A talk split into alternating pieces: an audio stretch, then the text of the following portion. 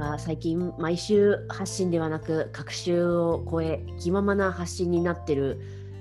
えー、コーチマッチングサービスメントの裏番組である裏メント今日は今日も素敵なコーチをゲストにお呼びしております。まずははるさん簡単な自己紹介をお願いします。はい。佐藤春之と言います。メントではだいたいはるさんと呼んでいただいてます。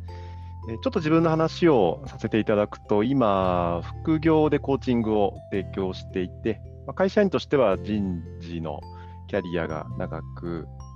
まあ、副業とはいえ、どっちも本業ぐらいの今、ノリで、えー、コーチングもやらせていただいてます。で僕は結構クラフトビールが好きで、で最近あの、近所のビールビアパブ用のなんかテイクアウトボトルをこの間買って、なんかキャンペーンだったんで。いいですね。えー、で、ちょ1本買って飲んだんだけど、なんか何種類かあるんで、1種類じゃちょっと終わらないよねって奥さんと言って、2本目をこの間買ってきて、えー、みたいな感じで暮らしております。はい。ありがとうございます。よろしくお願いします。よろしくお願いします。じゃあ、ケンさん、もう一方お呼びしております。はい、えー、こんにちは、えー、森健吾でございます。えー、メントの登録としてはしております。えー、神戸の六甲山に住んでおります。うんコーチングはまあ専業で、えーまあ、コーチになってからもずっと専業で、えー、と7年、8年ぐらいですかね、はい、うん、います。まあ、ハルさんがね、マイブームって言ったんで、ちょっと困ってるんですけど、あえて言うと、あの前、ハルさんが Facebook でスパイスカレーをなんかハマったとか、なんかね、えー、と同じ時期に僕もハマってました。はい。で、今はもうブームは過ぎ去っています。早い。スパイスとかどうなっているんですか？あ、でも、ケンさんはあれなんです。料理が超お上手なんです。ありがとうございます。はい。ね、はい。あの、メントのあのいろんなところの人たちで退去して計算地に押し寄せなければっていう計画があるぐらい。はい、ありがとうございます。えーと、そんなね2人ともメントの中では結構なんて言うんでしょうか。超人気コーチなんですけども先日ちょっとメントで、えー、1周年記念のちょっと内輪でのね、うん、会合みたいなのがあって、はい、その時にこうちょっとたまたま私近くにお二人、つよつよのコーチがこう右に左に、右に右にが座って、これはちょっとこのお二人にいろいろ聞きたいことがあるぞということで、すごいあの思いだけでオファーしました。二人とも受けていただいてありがとうございます。ありがとうございます。ありがとうございます。でね、あのお二人をお呼びして、まあ、私が聞きたかったからってお呼びしたんですけども、まずね、せっかくこうコーチとしての経験が多いお二人に、なんかあんまりインタビューとかで聞かれなさそうかなとか、クライアントさんが聞くことないかなっていうことをちょっと聞きたいかなと思って何がいいかなって考えた時にあのお二人が今コーチングをされているけど多分それってコーチング自体に期待をしてるからだと思うんですね商品としてというか技術として提供してるのって。だからきっとなんかお二人もコーチングで何かが変化した気づいた決めたなんかそんな経験があるかなと思ってちょっとお二人に聞いてみたいなと思ったんですがよろしいでしょうか？はい、こんな雑な前振りからですけども。ご丁寧でしたよ。え、あ、本当ですか？ありがとうございます。や優しいな。そう、ケイさん全部フォローしてくれるんでありがとうございます。そうだな、ハルさんって結構コーチングを受ける？のって長いですか、うん、えっと、結構断続的で、僕は。えー、一番初めて受けたのは20代後半、28ぐらいかな、7、8ぐらいの時に、初めて継続的なこうコーチをつけたのが最初ですね。本当よくコーチング知りましたね、そんなうん。あのコーチングそのものは僕25歳ぐらいの時にあの、まま、たまたまコーチングっていうものを知って、うんうんうん、ななんかよくわかんないけど面白そうだからって言ってちょっと 学んたんですよ。なのでコーチングっていうのは知ってたけどコーチをつけるっていうこう発想はなくてその一番最初は？でちょうど278ぐらいの時にまあちょっと仕事でいろいろ転職直後で苦労してたタイミングでもあった時に、うん、まあ、ある出会いがあって、っていうのがきっかけでしたね。受けてみよう。受けなんかコーチあ今こそコーチをつけるのかなってなんか思って、この人と出会った時に。うん、春28ぐらいって言ったら何年前ぐらいなんですかえっとね僕今42なんで14年ぐらい前。あじゃあまだまだ、えっと、コーチングというものが知られてない、うんそうですね、そうですね。多分日本上陸して10年経ってないぐらい。うん、それぐらいですよね。うん。いやすごい出会い。え、うん、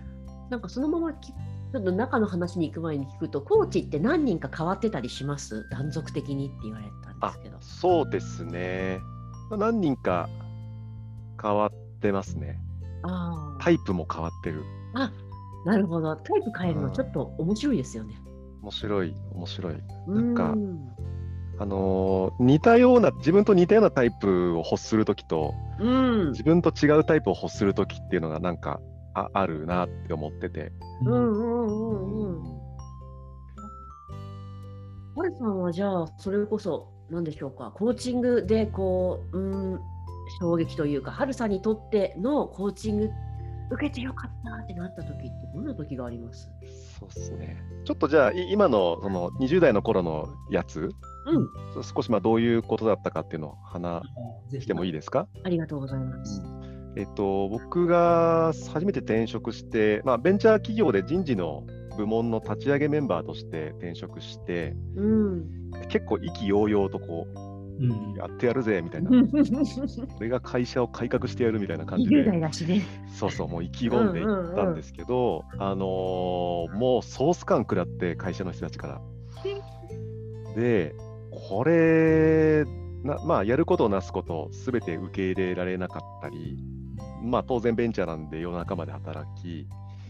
結構ドツボにはまって、でどうしようかなっていう状態が続いてたんですよね。じゃあたまたまあるあの友人づてでこう、まあ、勉強会みたいのに週末参加した時にたまたま後コーチになる人が参加してて、まあ、ゲスト参加しててその人も、まあ、僕もゲスト参加で。うんうん、でなんかその人別にその場でコーチングしてたわけじゃないんですけど、うん、コーチングやってるって言ってたのと、うん、なんかあのー話してる感じが、あ俺、この人にコーチングしてもらいたいってなんか思ったんですよね。でで、受け始めたら、あのー、まあ、ね、コーチングの中では比較的よく起こるとは思うんですけど、やっぱりなんかそもそもななんで自分はこうベンチャーにの人事の立ち上げとして、うん、そこに行こうと思ったんだっけっていうなんかそもそもの思いに、をこう掘り一緒に掘り起こしたりとか、なんかコーチング受ける前は、まあ、ただただ辛いとか、うんうん、ただただやべえここからなんとか這い上がらねばだったのを、うんうん、なんかそのこう引き出しの奥の方とか押し入れの奥の方にこう、なんかしまっちゃってたものを一緒にこう掘り出してくれる感覚があって、で、そもそもの思いにこう気づけて、じゃあ、それをもとにね、なんかどんなことをやっていきたいのかとか、うん、そのためにこう何ができるのかとかっていうのを、うん、こう一人で話してるより、コーチと話してる方がもうアイデアめちゃめちゃ出てきて。出ますね、本当に。で、まあ、かいつまんで言うと、結果的にものすごいいい状態に変わっていって、うん、コーチの伴走によって。あの会社でもすごくよくしてもらったしいろいろやらせてもらったし、うんうんうん、そのこうトランジションというか、うんうん、あのそこにすごく伴走してもらったっていうのは今今でもすごくやっぱ残ってますね。うん、なんかこうねこん根っこに触れに行ったのも大きいとは思うんですけども思いの。なんか春さんの中でこうちょっと狭まってた視界が広くなったというか、うんうんうん、こうこうするぞじゃなくてあそもそもそこに向かうんじゃなくてもっと思いは大きいんだったみたいなところに気づいた感じがそうですね。そうですね。そうそうそうそう。何を手放した気がしますか、そのコーチ。なんですかね。ね、何を手放したか。ああ、なんか、あ、わかんない。なんか剣道のこう、かかぶるのあるじゃないですか。はいはいはい。面えっ、と何？よ面面か面っていうのかぶと？か。ととかな？なんだろう。面かな？ね面を外したっていう感じですかね。すごい視界が開けたし、うんうんうんうんうん。えーまあ、人との関わり方も変わったし、うんうんううん。ん、なんかすごいもう、戦う気満々で面かぶって言ってたけど、ああ。ね、やっぱ面かぶってると、うん関係性もできないよねとかな。そうですね、本当これ、ううんんとあるあるって言っちゃなんなんですけど、20代ってエネルギーもあるから、戦う気ん満々な自分が無意識にいたりとかして、そうそうそうそう。ねなんか面かぶっちゃいがちですよね。うん。俺は俺が。そう。うん。しかもそ、君なんか面かぶってる感じになってるから、取った方がいいよって、い的確にフィードバックくれる人ってあんまりいなくて。うんうんうんうん。でね、多分社内の人に言われたら反発するし、僕うん当時の僕は。うんなんかその辺がこうコーチだからこそうん。うんうん。自然と受け入れて気づけた感じうんはなんかありますね。うん。ね、なんだろう。多分社内だったら佐藤さんってそういう人だよねみたいな雑なフィードバックになっちゃいがちだけどコーチだったらもう味方だっていう前提のもとでもっとなんか詳細というかイメージを合わせたフィードバックもらえるから、なんだろう時々こっち証明って思う時もあるけど入ってきますよね。そうそうそうそうそう。なんかこう受け取れるフィードバックとしてうん出てくるっていうか、結構近しい人のフィードバックって受け取りにくいことがまあまあある気がするんでね。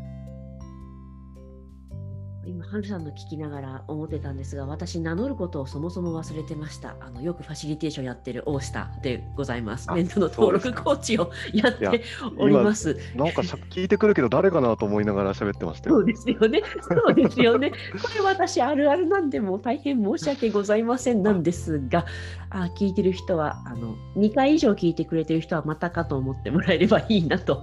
思いますが、なんか私も本当に最初の時なんだろうな、コーチングを初めて受けた時ベンチャー企業でこうちょっとやらないとまずいっていう状態の職務と会社の状況で、どすこい、どすこい、どすこいってやってたら、まあ、自分も疲弊したし、社内の一部もガタガタみたいになって、で、ちょっと詳細は省きますけども、私も結局、その、あなんか私、頭硬っていうか、お面かぶってた、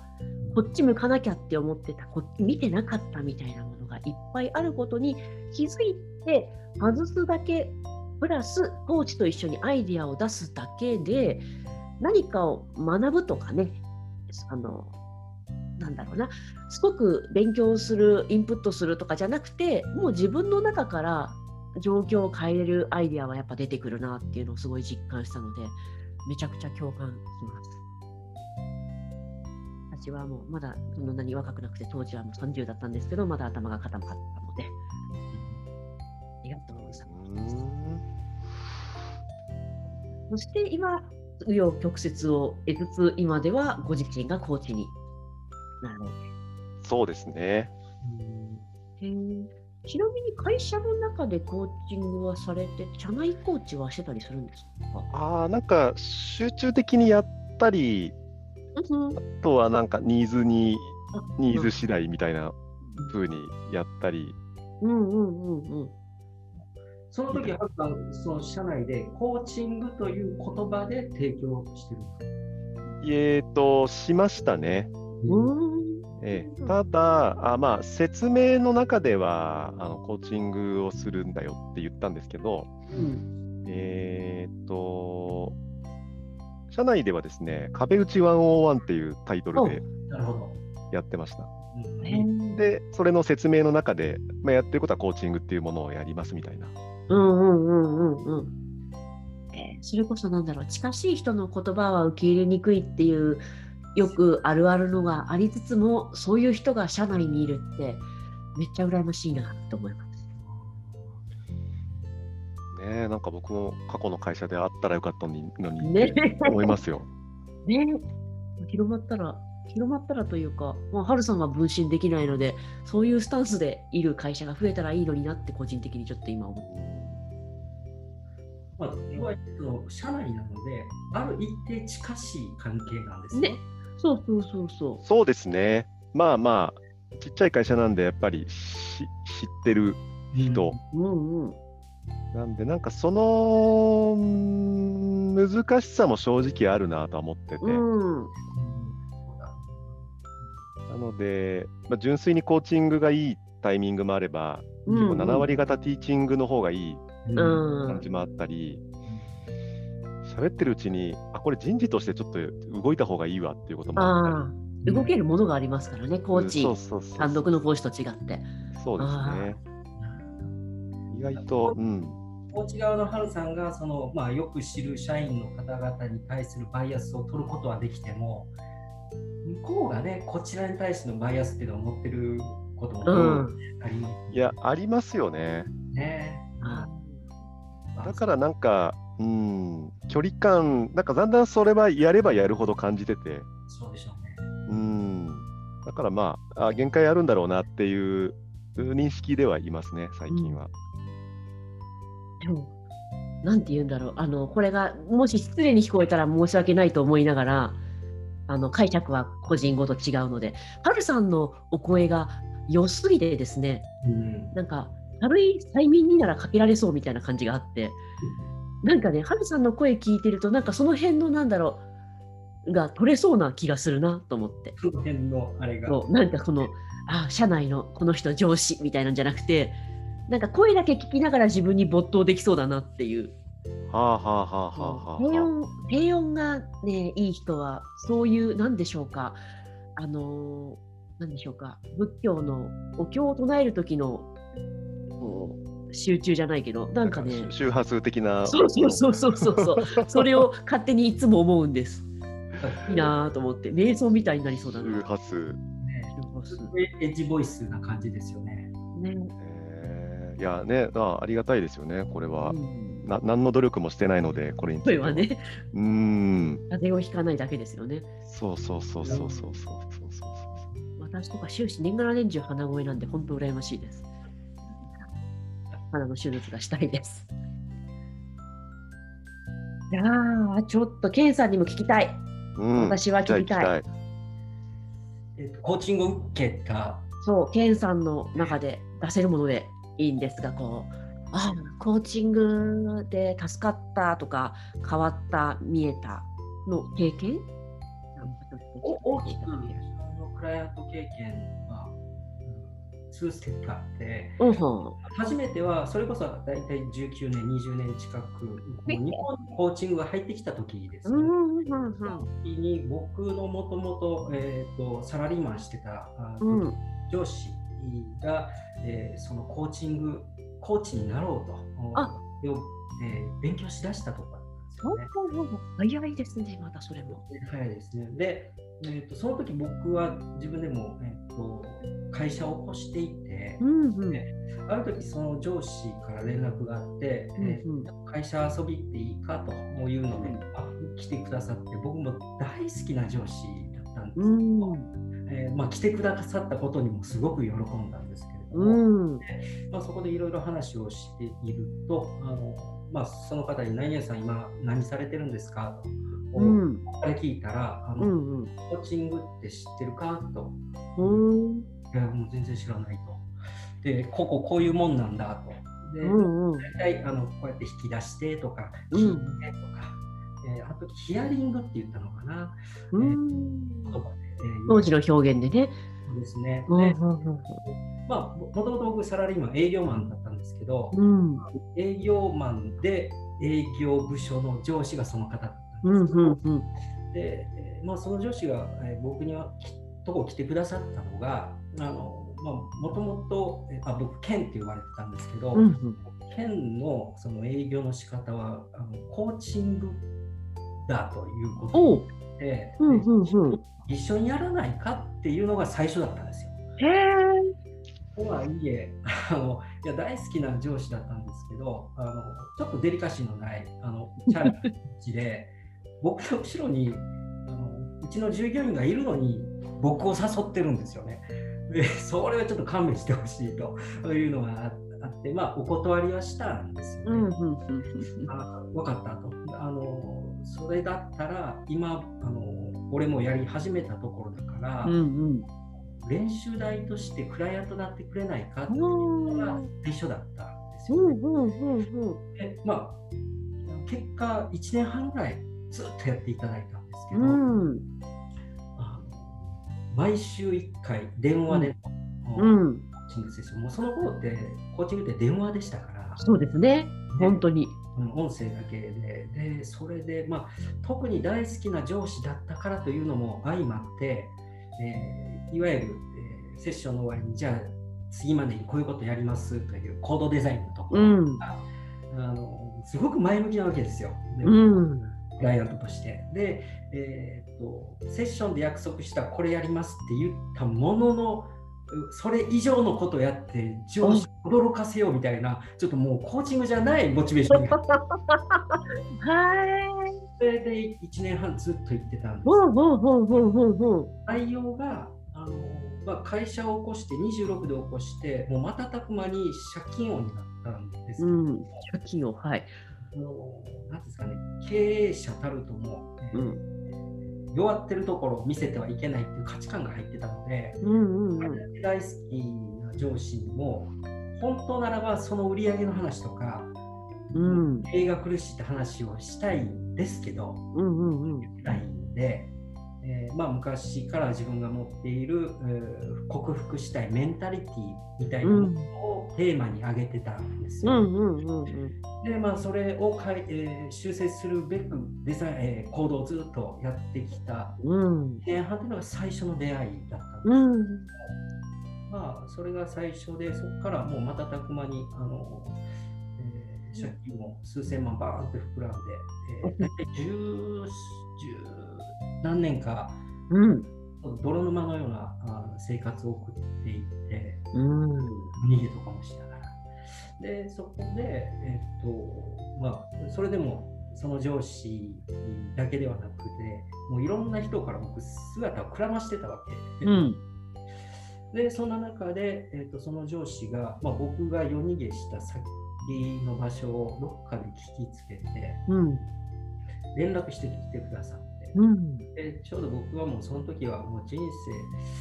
終わろうともう終わりたいなと思ったまで言ってたんですけど、うんうん、まあそこで、えーと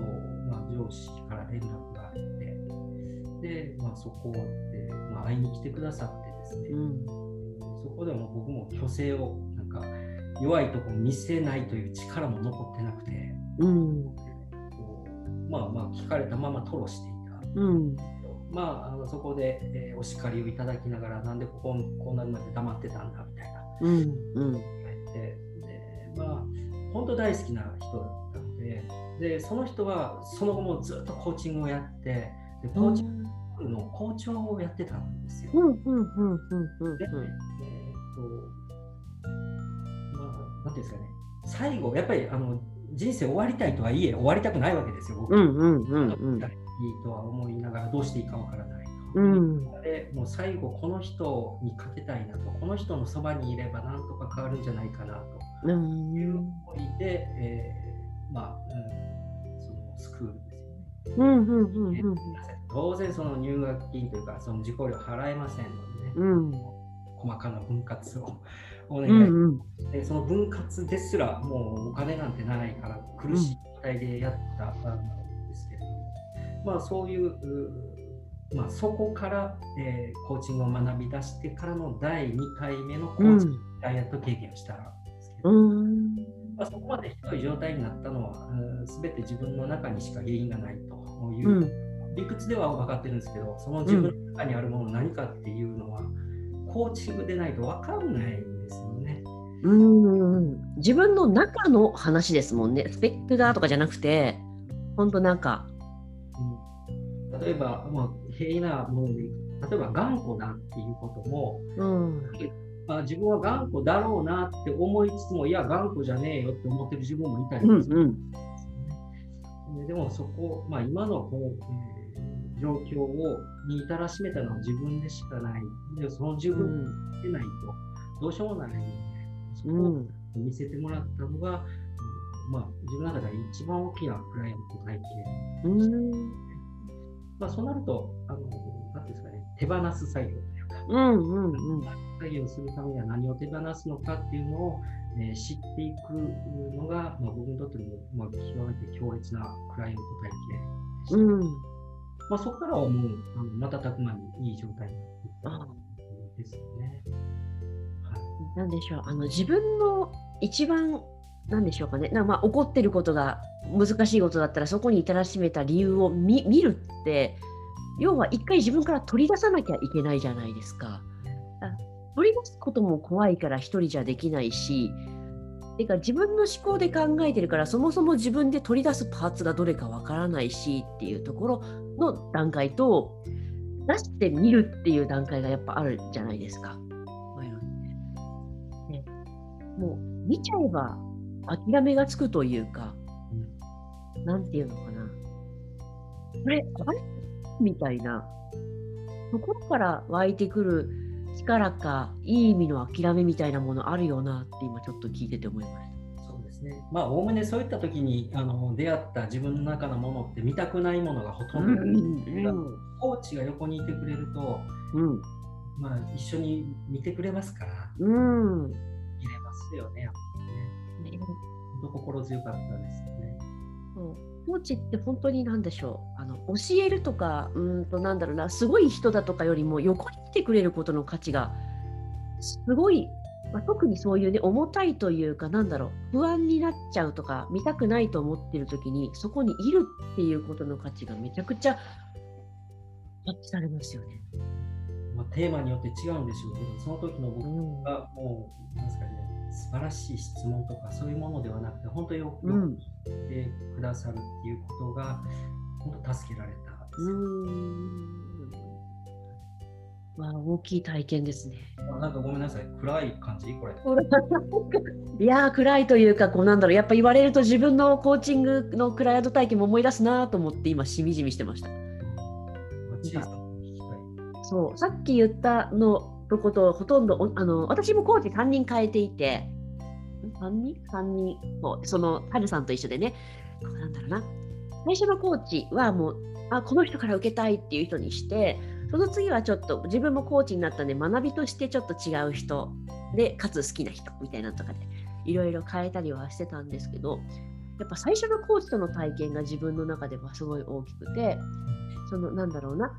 あの会社を辞めようかなっていうところからを会社を辞める羽目になったみたいなところを伴走してもらったんですけどあのコーチが毎回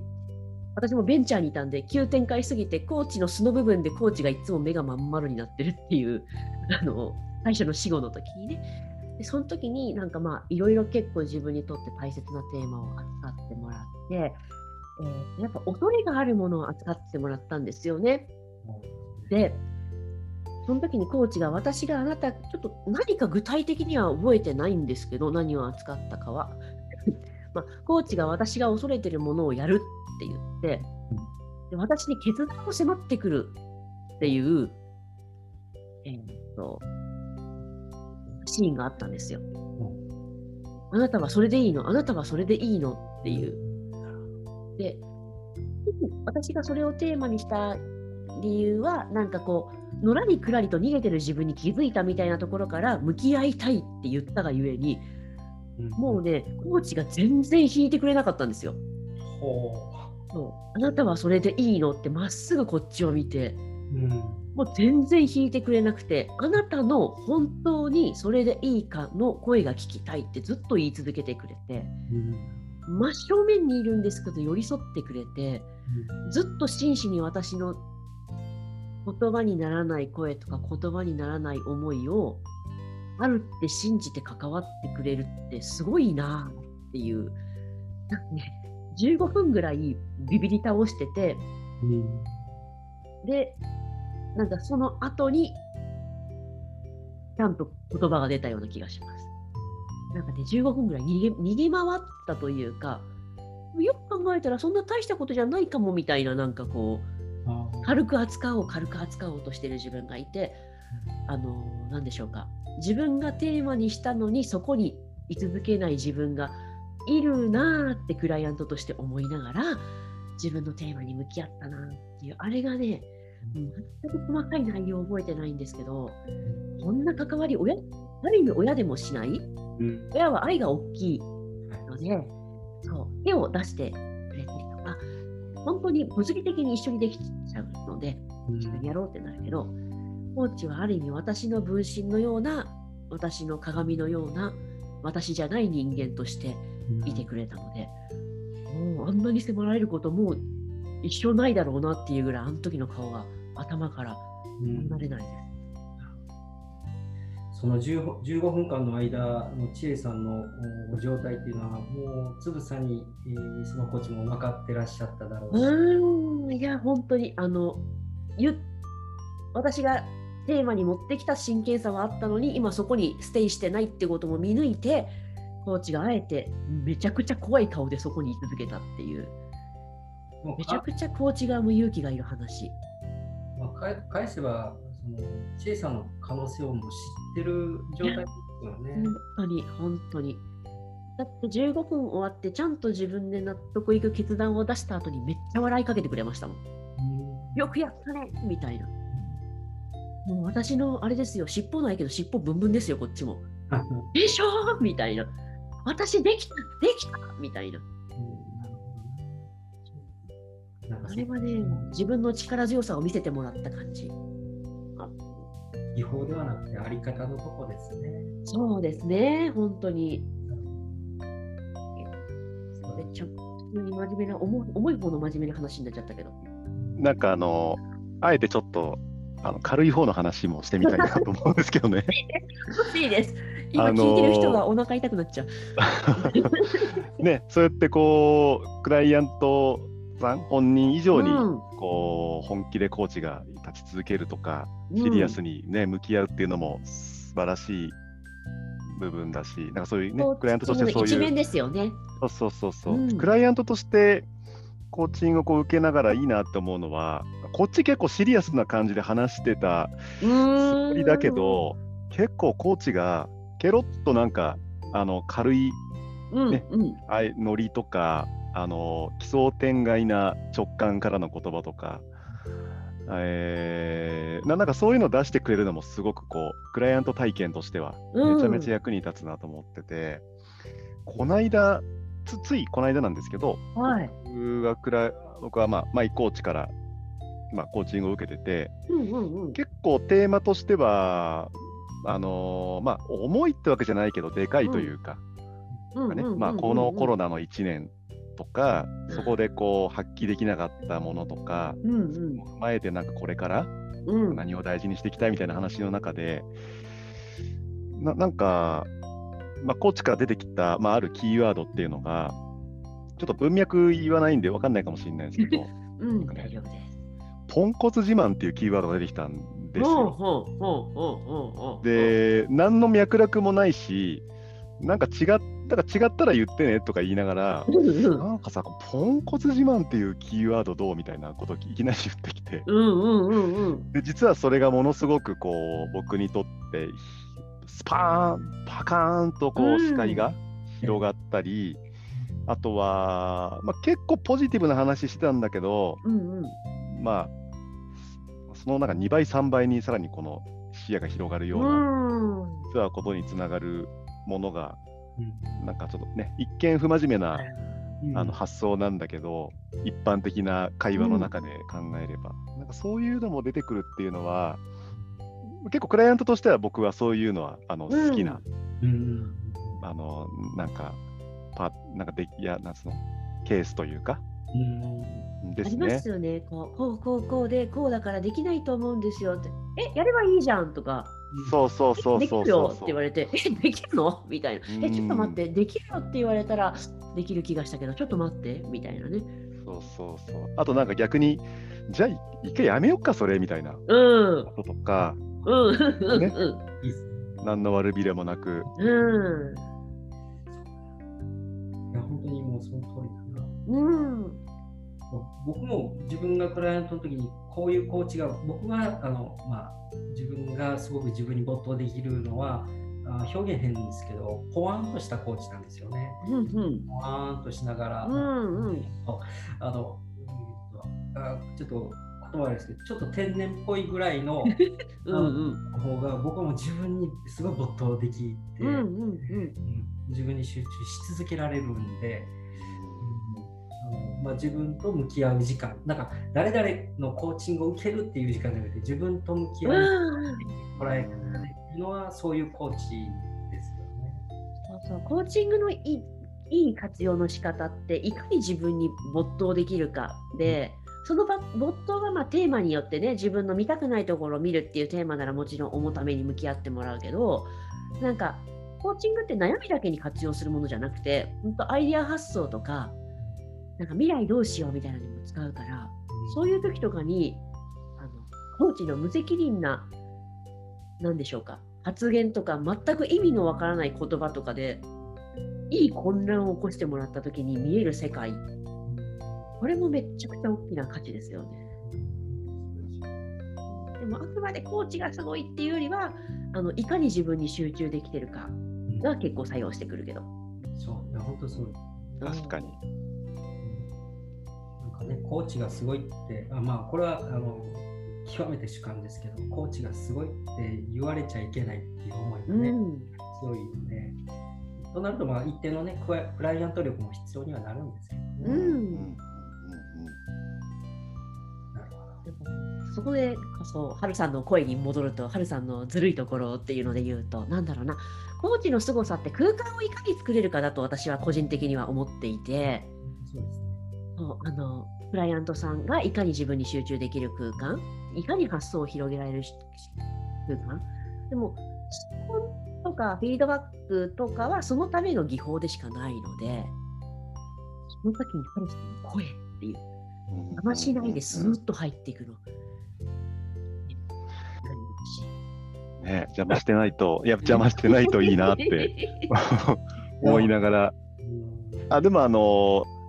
やっぱあれですね、そのじクライアントが自分に向き合いやすくすうん、る場を作るっていう意味では、やっぱりあえてビデオをオフにすることを提案したりとか、あと、しばらく黙るっていう沈黙をね、ちょっと沈黙しようっていうのは、ななんか使うときありますね。しますね。ケンさん、めちケンさんも忍耐力あるからめちゃくちゃ待つって言ってましたよね。うん、ちょっとした壁かってぐらい沈黙してますけどね。うん、Wi-Fi 切れたかな？それとも考えた方がいいのかなってなるぐらいの。で前、千恵さんには言ったと思うんですけど、僕、あの前、6分の沈黙ってありましたからね。うん。な質問をしたのか忘れた時ありましたから。しかもそれがね沈黙が一番長かった時とかじゃなくてこの前橋かかってみたら6分でしたみたいな。あつまりしょっちゅうやられてますねっていう。そう。でも、ハルさんがね、その声を、まあ、なんか、生かすっていう表現も適してないですけど、そのために沈黙を作るって、もうすごくいいですよね。うん、とてもいい声とか、まあ、強い様子っていうのは、ななんですかね、酔いしれる酔う酔うもあれば、うん。えー車酔いの酔いもあると思うんですよね。うんうんここがまあ、なんか使い方がね、うん、あの工夫し僕、でも、ケンさんのあの話、お話の仕方すごいなんかいいな、引き込まれますよ。て、うんケンさんはねテンポが、テンポが最高。うーん、あれみたい、あの昔で言うと浜村淳みたい。ちょっと待って、それって喜んでいいのかな？名名 MC だからいいんじゃないですか？うわかなりの。浜村淳。いやあれですよ。浜ま間遣いの魔術師ですよ。うーん。どんなに量喋ってもまあケンさんそもそも量喋らないけどさただって。あのはい、頑張ってます。ああ、いや、ありがとうございます。浜村淳って初めてわかる。これ今聞いてる人、多分メントのね、あのユーザーさん20代が多いんで、浜村淳がわかんないと思うので、あのウィキでちょっと調べてもらって、YouTube で音出してもらうと、うーん。こう朗々と喋る浜村淳さんと、ょっと案外、ケンさん声似てるんじゃね？みたいなのも含めて。えそうそうそう。なんかいい、なんか心地よいなってあのいつも思ってましたよ。あえあ、そうなんですかあ。ありがとうございます。いや、嬉しいですね。であの場を作るっていうので言うとあえて全然違う方に進めるとあの大下はくしゃみの回数が多いのとちょっと前まで住んでる家は、あの大病院が裏にあったので救急車がバンバン出てきてたんですよ。でもう空間を壊すのは織り込み済みなのでペッシャンって今出たけど今何が場に起こったと思うとか。なるほど。救急車来ちゃったけど今これ何何を言って何か警的だとしたら何だと思うとか。まあ、ちょっとアクロバティックなね。へいい よね。どんどんどんどん順応していって、えー、していってるんですよね。そうそうそう。こんな使い方も場はね、必ずしもそれこそ、ケンさんのしゃべるテンポ、ハルさんの声とか、そういう持ち合わせたものじゃなくても、そのお家ごとにね、何かしらそんなあの遊び心だったり、飛び道具を持ってる人もいたりするっていう余談でございました。うんうんうんあみんなそれぞれね、強みというか、良さがあって、えーそれって自分では分かりにくいんですもんね。うん、わかりにくい。まあ、それをでキンうん。グで知ることもたくさんありますもんね。そうそうなんですよね。でもちろんご自身のその良さだったりなんか扱い方もコーチング受けることで分かるのもあるしその受ける対象の私皆さんのコーチングとの出会いの話聞くのめっちゃ好きなんですけどなんでかっていうと今だと大抵変わった出会い方をしてるんですよね皆さん。メントないから皆さんが出会った頃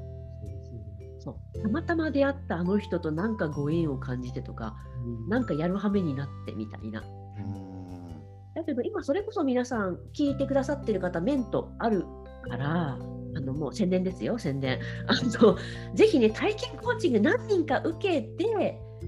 あのね何人か受けて自分はこの人かな。もう選ぶ基準多分分かんないと思うんで。文字だけ見ても。受けてみて話しててあーなんかあの今の自分にはこの人かなとかこの人好きだからやってみようかなとかこの人めっちゃざわざわするからやってみようかなとか、なんかそんな出会い自体も楽しんでもらえればいいなってちょっと今思ったかな。まあ、こういうと身も蓋もないですけど、ご縁ですもんね、結いや本当に、いやー本当に、うん。私も交通事故みたいな出会い方だったんで、コーチングはね。あうん、本当ご縁。でもね、それこそ、あの受けてみればっていう話っていうと、あのメントさん、あのコーチで強強のすごいコーチがいっぱい在籍してるがゆえにですね、あのちゃんとランクで分かりやすくなってるし、あのすごい